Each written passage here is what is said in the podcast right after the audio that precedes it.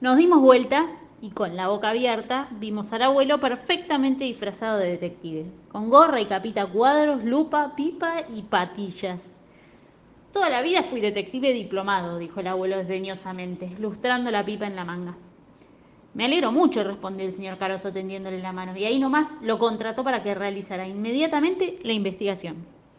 Todas las sospechas recaen sobre el acusado Dairan Kifki, rugió. No se apresure, le contestó el abuelo con calma. La culpable bien puede haber sido la pelota. No, señor, la pelota estaba jugando tranquilita en el jardín. Permítame esa pelota, insistió el abuelo con la pipa entre los dientes. Yo me asomé a la ventana y le pedí a Dailan Kifki que me alcanzara la pelota, cosa que hizo muy obedientemente. El abuelo la observó por todos lados con su lupa y murmuró, esperemos que llegue la policía y lleve detenida esta pelota por sospechosa. Eso sí que no se lo voy a permitir, San Violín, rugió el enanito. Pero el abuelo lo interrumpió tranquilamente diciendo, prosigamos con la investigación. Primero tenemos que saber dónde se produjo el bochinche y cuáles son los daños materiales. Me parece que el ruido vino de la sala, dije. Aquí están todas las tacitas intactas. Entonces, pasemos a la sala, dijo tranquilamente el abuelo, indicándonos el camino con la pipa. Y allá fuimos los tres de la manito, ya no había sala, no había más que un montón de vidrios de todos colores hechos añicos, ni rastros que daban de la cuna de cristal de la pelota, ni los marcos de las preciosas ventanas locas que se movían como un caleidoscopio.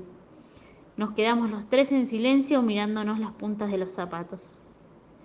Yo sentí que se me escapaba un lagrimón. Bajó rodando y después hizo clink al estrellarse contra los vidrios rotos que alfombraban el suelo. El señor Caroso se había quedado inmóvil, con el gorro en la mano y la cabeza gacha.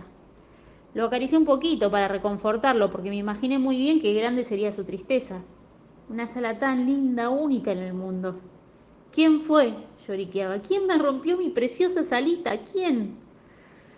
Señor, le dijo el abuelo poniéndole la mano sobre el hombro, ese es uno de los más grandes misterios de la historia de Bulubú.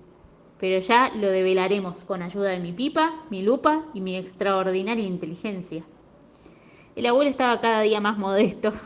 Sacó una libretita del bolsillo trasero de sus bombachas de golf y anotó el caso de la sala desaparecida. Lo primero que tenemos que hacer, dijo, después el abuelo guardando la libretita, es interrogar a todas las personas que están alrededor de la casa. Pero no vamos a terminar más, abuelo, son como 800.000 personas. Entre ellas está el culpable, dijo el abuelo chupando la pipa. Salimos al jardín, donde toda nuestra comitiva acampaba debajo de los árboles y arriba de los tréboles. Todos tenían caras de distraídos y de inocentes, cosa que me resultó muy sospechosa. El abuelo se trepó un tronco, de frente al público, y dijo con voz calma y sonora. En este palacio acaba de suceder una terrible desgracia. ¿Qué desgracia? preguntaron todos haciéndose los inocentes, cuando allí la tenían frente a sus propias narices a las alas chánicos. Manos criminales han destrozado la sala del señor Caroso, dijo el abuelo. Oye, de veras, comentaron todos como si no la hubieran visto. No la habíamos visto, dijo un embajador, y a mí me parece un mentiroso desvergonzado. ¿Tampoco escucharon el bochinche? preguntó el abuelo. No, dijo el comisario, como estuvimos todos cantando zambas, les ruego encarecidamente, insistió el abuelo, que colaboren conmigo en la investigación para que no cometamos la injusticia de condenar a un inocente. Por supuesto, por supuesto, a sus órdenes, dijeron todos.